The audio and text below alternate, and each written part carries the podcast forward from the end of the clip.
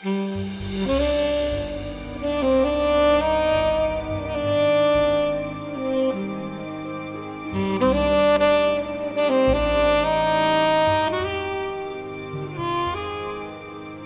嫂给你去，今天非常开心，可以跟我们的朋友罗斯哈继续来讲一下我们这次在金马影展上面看到了个人都非常喜欢的作品哈。那我们上一集忘了谈到为什么丽莎乔伊这次会带着乔纳森诺兰来，就是因为他妈妈是台湾人呐，所以他刚好回来探亲哈。我想说，哎，为什么会老跑来好莱坞搭档哦？尤其是我这次有看到那个缅怀影人里面有朱里安·山德斯，我想说，哎，这个为什么会有好莱坞明星？看哦，因为《戏雾花园》那个时候他有来客串哦，所以我们金马奖真的是越办越好，应该是华人世界之光了，应该是这个样子哈。那这一次呢，我跟罗斯各自都有看。这部作品哦，我们都非常的喜欢，因为刚好就是我们成长的年代的时候发生的故事嘛。那不知道罗斯家族哦，有没有经历过那段股票狂飙的时期哈？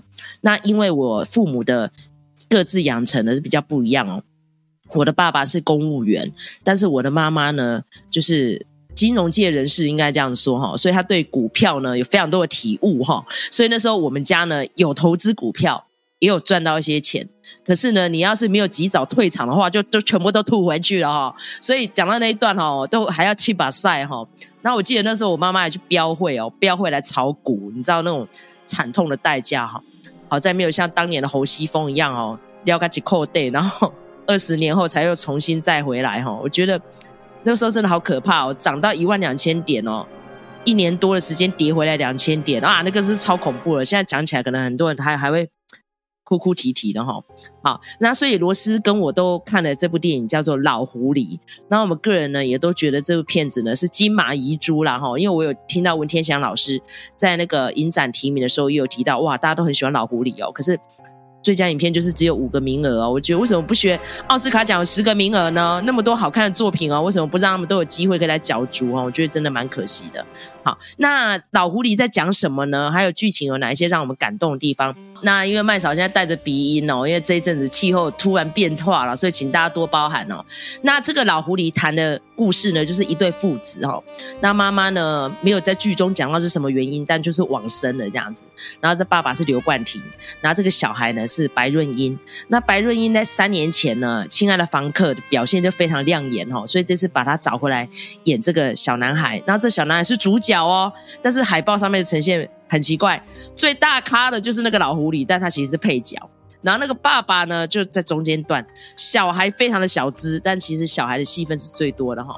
好，那这对父子非常辛苦的呢，住在一个老公寓的四楼。那平常爸爸就是要去当餐厅的领班，回到家呢就要做做家庭代工。那小孩子的衣服呢，都是他自己用那个车桌上型的小缝纫机做出来的，所以看得出来这对父子过得很辛苦。后来呢，就是在一个因缘际会巧合之下呢，这小男孩认识了他们家的房东，就是谢老板。哦，那我听有台频道提到谢老板，就开始笑哈。但我知道你们的笑梗在哪里，然后就是谢老板这样。好，那这谢老板就是由我们这次的拿到金马最佳男配角奖的陈木易大哥所夺下哈。我个人也看了非常多他的作品，我真的好欣赏他这次在金马奖的。得奖感言哈，那这个陈大哥呢，感觉起来是历经沧桑，然后又是有点老干跳、老干哦，会这种的哈。那我几盖亏恰时阵呢，就都丢这个小男孩被同学欺负哈，所以呢，他就叫小男孩上车，然后中间呢，给了他一些算是人生教育，然后那洗刷嘞他这个车子，因为啪里啪里的哦，开的车都很好，还有司机哈，然后就绕过霸凌他那群同学旁边，他说：“其他都要倒倒啊亏，让你的同学知道你是有靠山哈哈。”好，然后呢，我觉得好玩的地方就是这个爸爸呢，哦、呃，刘冠廷扮演的这个，他就是非常非常的善良，然后他就只能打包哈，他在打工的餐厅的剩菜啊，回家养他跟儿子哈，然后每天呢跟他的儿子呢在相处之间哦，经常就是一个在洗澡，一个就要去关瓦斯，好，然后那个诶浴缸的水就是要让他慢慢的滴，这样可以省水费，然后最后再苦笑一下哈，考碎彼此说，其实根本一点都没有用，也没有省到什么钱哈。那这个刘意儿呢，在这一次的表现也非常的抢眼哦。她是留着那个半平山头发啊，然后穿着有垫肩的衣服啊。她饰演是谢老板的秘书，然后这个秘书的身世也蛮坎坷。她以前是五小姐，然后最后是谢老板给她一份工作，让她呢可以脱离那样子哦，就是灯光酒色的生涯这样子。但是这个秘书呢，基本上还是有非常明确的，就是呃男尊女卑那个样子哦，所以里面就跟老板有一些肢体上的冲突。那为什么会有这个冲突呢？就是起因在于白润英扮演的这个儿子叫廖介。他有接收到啊、老板给他一些讯息，或是在餐厅不小心听到大人们的耳语，就回来乱讲啊，好，就搅乱了一池春水，让每个人之间的互动关系就产生了变化。那我觉得让人最感慨的地方，就是住在他们家一楼的那个邻居呀，哈，那就是因为误信了宏源集团的吸金骗术哦，那当年在台湾哦也是。造成非常多人家破人亡，那吸金的金额哦，迄今还没有人打破，那真是太可怕了哈。然后刚好就有这个机会，可以一了这个料界一直挂在这电影里面的一句台词，就是卖我爸房子，所以终于有这个机会可以买到这个房子。但是呢。所以又峰回路转，没有顺利完成。所以这个故事呢，可以看得出来有一些淡淡的哀伤，但是又不会像去年我们都有看的那部《一家子的咕咕叫》那么的可怜哈。那部片我真的看完心情超差的，差到不行。但是我在看《老狐狸》的时候，就是有一些嗯，算是提心吊胆，或者是说有一些忧愁，但是呢，还不失希望跟温暖哈。那据说导演。萧亚全呢，就是呃，从他跟小时候和母亲之间的互动做联想来创造这个剧本。那因为时候监制是侯孝贤导演，sorry 哈。那侯孝贤导演最近身体为恙，那侯导呢一路都是呃提携萧亚全导演呢，有提到跟他说，呃，如果我接下来的作品的话呢，就是要比较接地气一点。所以他这一次呢就比较没有放那么多的艺术性，因为他上一部作品《范保德》我有去看嘛，他就是在短短时间之内。加入太多的角色，然后要呈现的东西太多了。但是我觉得这次老狐狸呢，就是用那个侯志坚老师的音乐，然后再加上那个演员的对白跟那个铺陈，我个人是非常喜欢的。所以如果满分五分，我会给四点五。我非常喜欢这部电影。好，那接下来交给罗斯，罗斯，你要不要来分享一下你的感想？我在看的时候，其实感触还蛮深的，因为我觉得。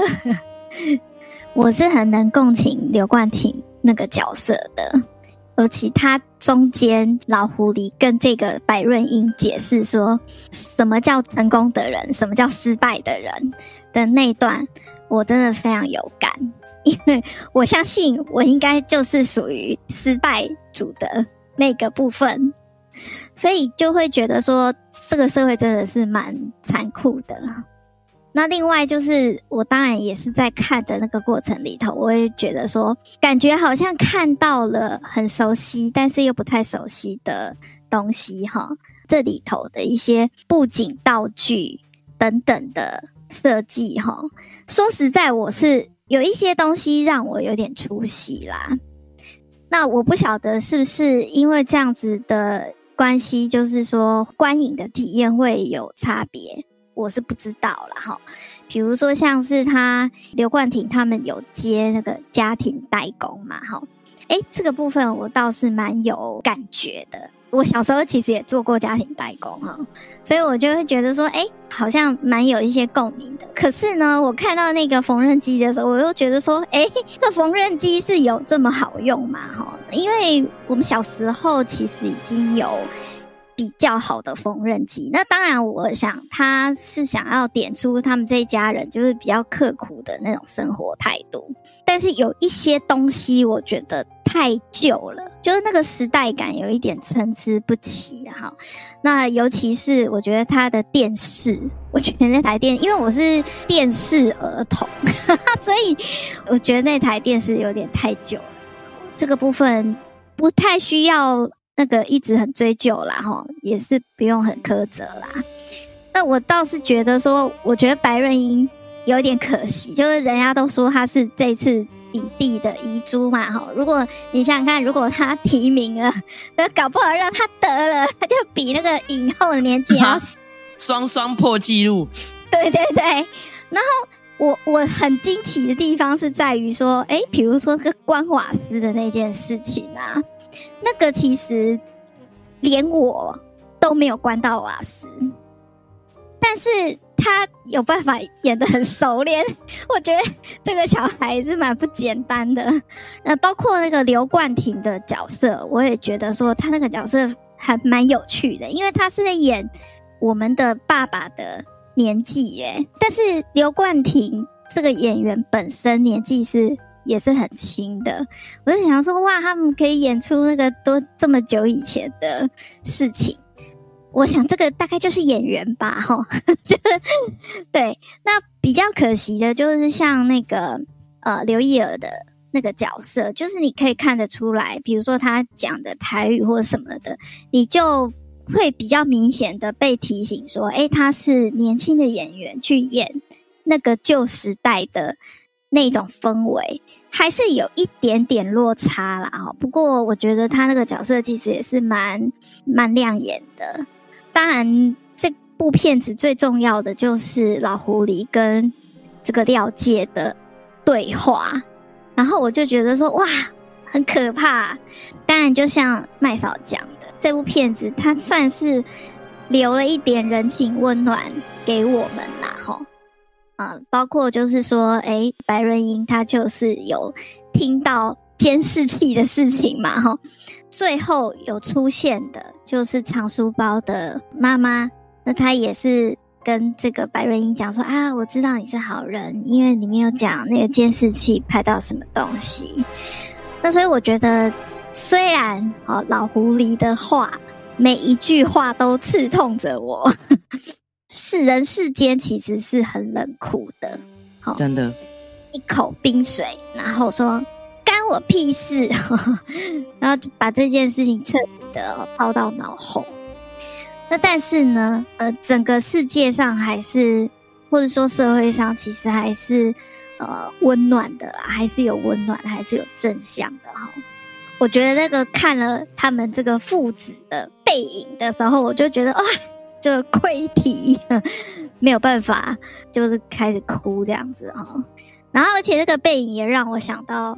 依依，我觉得还蛮有趣的，就是说背影的这件事情。杨德昌的依依，嗯，对，这些演员真的很会演戏，就是连背影都有戏，好棒哦！所以我觉得这部片子我我是蛮喜欢，然后也蛮感动的。嗯，不知道他为什么没有被提名最佳影片，不过我觉得我觉得也很好啊，就说哎。诶没有没有提名最佳影片就已经好看成这样哦，那我就非常的期待呵 呵这些呃最佳提最佳影片提名的电影呃上映的时候啊、就会就会想要去看这样子。那我不晓得，就是因为麦嫂你也讲，就是说，哎，这个那也是你的成长年代嘛？对，真的不觉得有出戏的一个危险吗？我不晓得你你在看那些场景设计等等的各方面，你觉得跟你的呃记忆里头是吻合的吗？其实还蛮吻合的诶，比如说像我们家聚餐也很喜欢去吃那种台菜啊，加一些港式料理啊，可以去吃那个马蹄条啊什么的，哇，我觉得好熟悉哦，因为以前我爸很爱吃那种板豆，然后再加上。任天堂我们家是没有买啦，因为我爸不让我们打电动，所以我们都会去同学家玩那个红白机，所以看到了好开心，说哇、哦、红白机耶，这样子做的好像呢哈。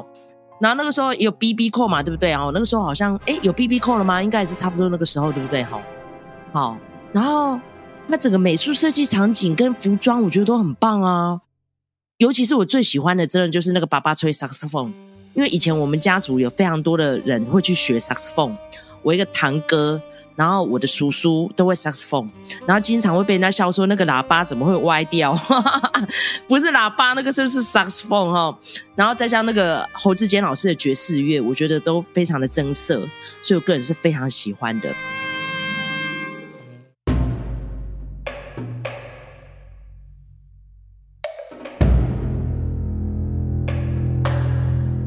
然后因为罗斯还有看另外一部哈。麦嫂一直排不出时间来去看哦，因为听说这个门槛很高哦，就是《五月雪》。那因为张吉安导演的前作，我跟罗斯都有看嘛哈。那你要不要跟大家分享一下你看《五月雪》的心得呢？故事背景你大概简述一下，因为大家都可以去上网查一下那个五一三事变哦，真的是很惨绝人寰，到现在都还没有转型正义哦。好，我们提一下《五月雪》吧。我觉得张吉安他很厉害的一点就是说。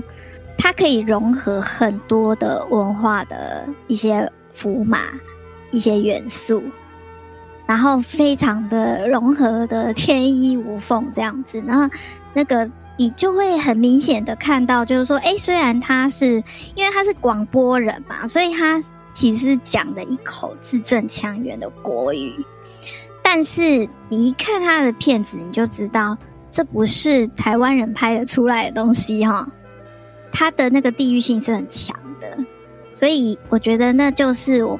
我自己在看南屋的时候，我觉得非常的惊艳，这样子。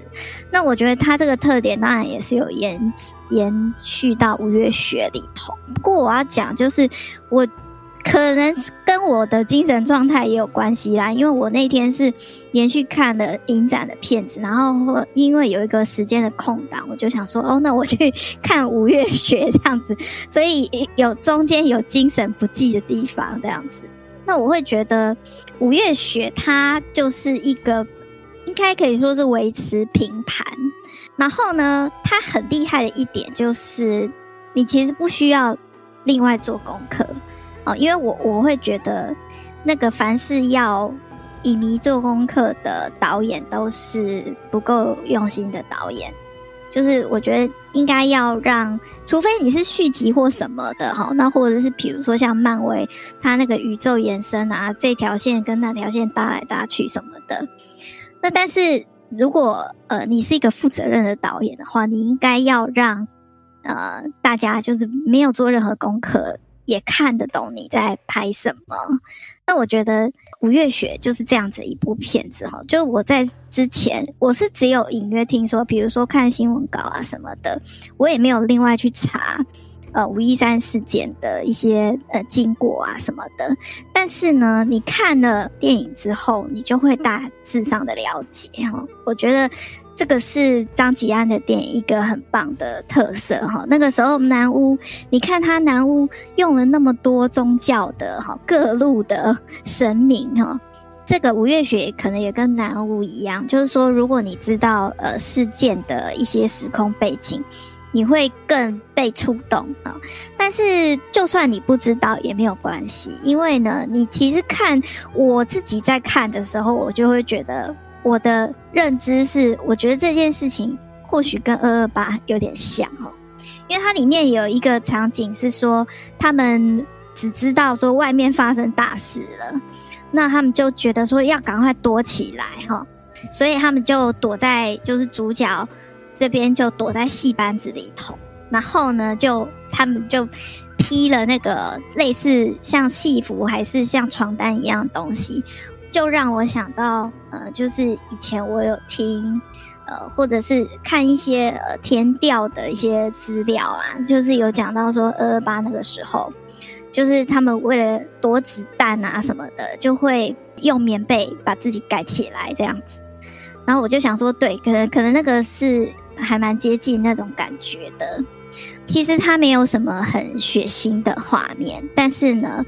他就是那些人躲在那个黑黑的戏班子的后台，但是外面全部都是打打杀杀的那些声音哦。哦，所以我觉得他的那种呃气氛的制造是很好的，就是他都用一些很很间接的视角来叙述这件事情，就恰恰的是因为这件事情可能还是一个不能被公开谈论的事情，所以大家都只知道。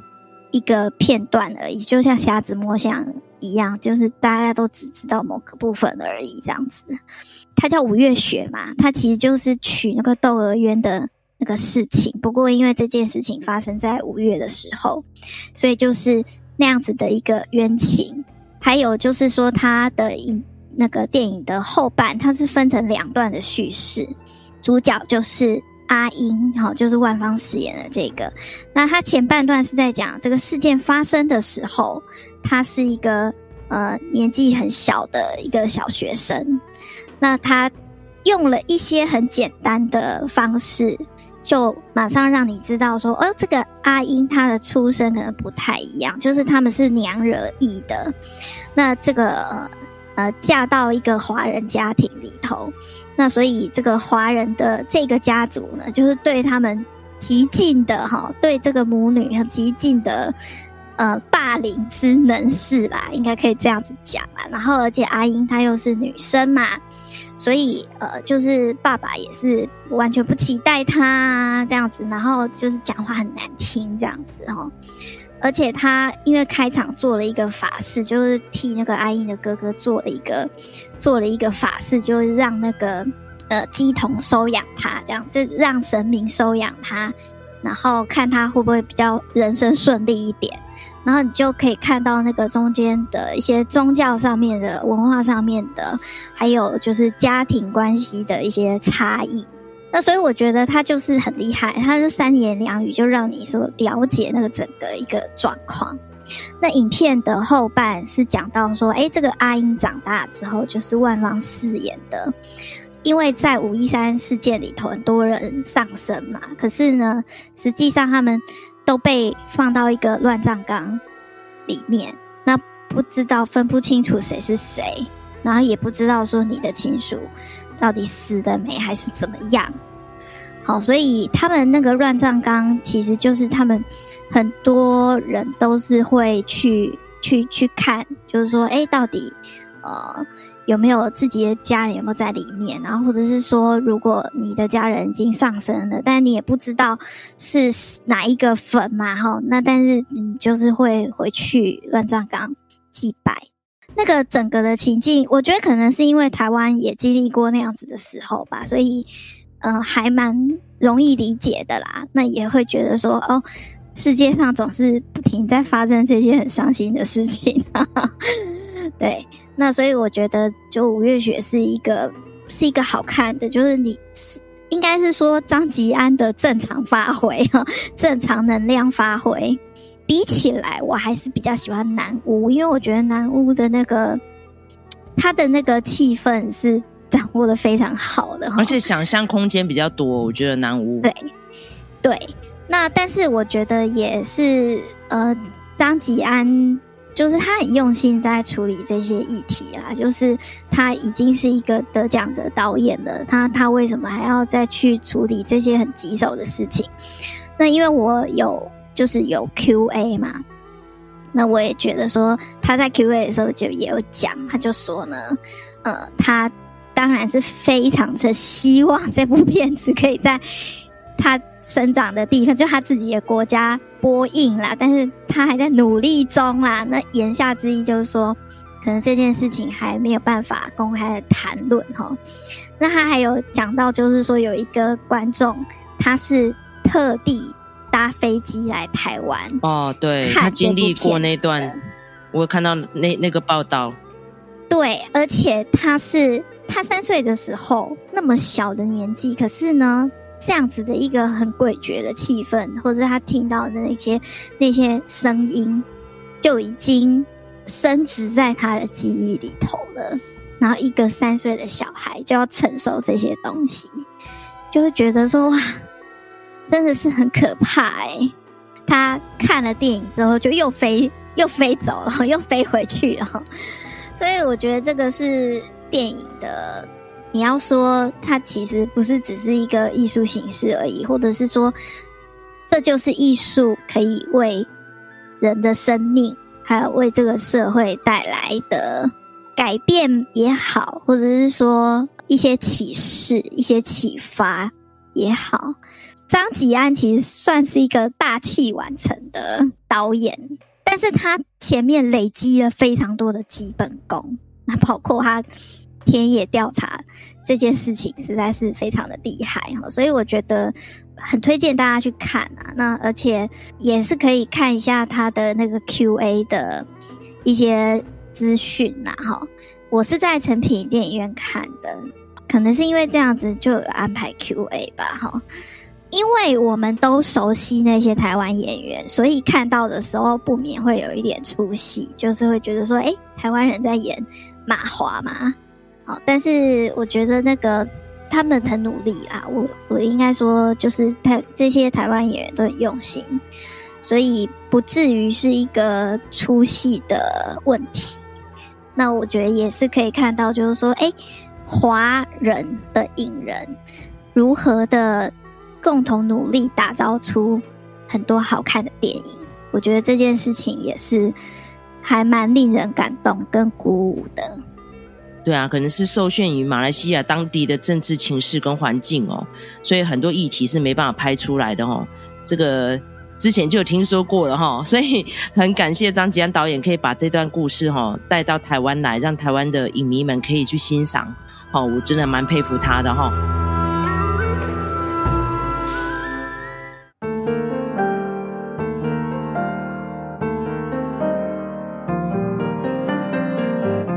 那再来是麦嫂要分享，我才刚看没多久的《本日公休》还有《疫起》这两部电影哦。那我就同时说了哈，他们其实就是各自记录了一个是导演的妈妈在开家庭式发廊的故事哦。他说就是因为妈妈呢一直在开发廊啊，然后就是服务这些老客人们，他小时候无法理解，后来才发现那其实就是一种生活的态度。他说无论到任何年纪了，觉妈妈都会说，只要这些客人们还需要他，他就要继续工作下去哈。那这个傅天宇导演呢，他说他之前曾经为了要创作电影，跑遍了世界各地哈，全球，后来发现其实最感人的故事就是在自己的家。那他那时候就是参加那个。编剧班认识了吴念真导演，所以吴念真导演呢就鼓励他创作嘛。他说：“如果你觉得你写的剧本呢交给别人，好像会做出不一样的样子，那你就自己当导演。然后舞蹈呢就带着他去找资金，然后把电影给创作出来。那这次帮他填词写的这个呃主题曲。”好，赶快，这次也得奖哦。那一听就知道这个词是吴念真填的哈。然后这个剧本也经过他的润饰哈，就变成非常的温馨、很可爱。然后也可以看到很多呃辛酸啊、苦楚啊这样子。那这次也让方志友拿到了最佳女配角奖。好，那如果大家想要看的话呢，你有 Netflix 哎，这是 Disney Plus 的账号的话，你也可以看这一部《本日公休》。那再来我要谈的。另外一部作品是《疫起》哈，这是在 Netflix 上面也可以看得到。那也是我跟罗斯曾经经历过的。那个时候我们应该都刚出社会没多久，就遇到这个 SARS 哈。然后那个时候的 SARS 呢，其实才几个月而已，没有像这次 COVID-19 两年多呢哈。但但是那个时候 SARS，因为我们刚出社会，就感觉到那个满满的恐惧哦，尤其是那时候。那这个疫情发生最严重的地方就是集中在台北，都是我们经常要出入的地方哈。那当年是和平医院封院嘛，那在这次故事呢，他就虚构出来一个医院叫做北台医院。那那个医院他们是去找一个废弃的医院出呃来取景。在做重新诠释了哈，那因为林君阳导演，我觉得他的创作力非常的旺盛哦，因为接连好几部作品都是他嘛哈，从那个《娱乐的距离》之后，然后还有这部《一起》，同一时间他还在制作我跟呃频道之前的伙伴哦有提到过的哈那个作品呢，就是。呃，人选之人造浪者哈，所以我觉得哇，真的是年轻辈导演真的非常的优秀哈。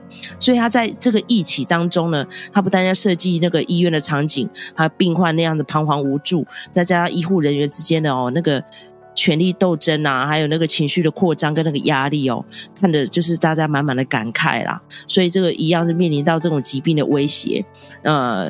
讲什么人情冷暖哈，基本上都是屁呀！你没有经历过，你根本不知道那样子的压力所在哈。好，那这个节目呢，就是我们短短的分享一下，我们针对这次金马我们所看过的几部作品。那接下来呢，也有蛮多的作品陆陆续续会上映哦。那我们都很期待，就是富都青年这次拿到影帝奖的吴康仁这部作品哦，一样是在诠释马来西亚的故事，而且那个都市就是当年五一三事变发生的那个都市哦。就是那附近发生的事情哈，那听说吴慷仁这次在里面也是把自己弄得几近毁容了哈，当然没有斯卡罗毁容的那么严重哈，但他扮演一个聋哑的、没有身份的、非常低阶的，在菜市场打工的青年，跟他的弟弟陈泽耀，陈泽耀就是马来西亚当地的演员，相依为命的故事哈。听说真的要带着好几包卫生纸进去戏院里面看，才有办法消化完毕哈。好，我们都非常的期待。今天一样很谢谢罗斯。好，希望下次还有机会邀请罗斯来上节目哦。好，感谢大家收听。如果喜欢我们频道的话，请在各大收听平台给我们个五星评价，或是给我们按赞、点阅哦，再传播分享。感谢大家收听，我们下次再见喽，拜拜。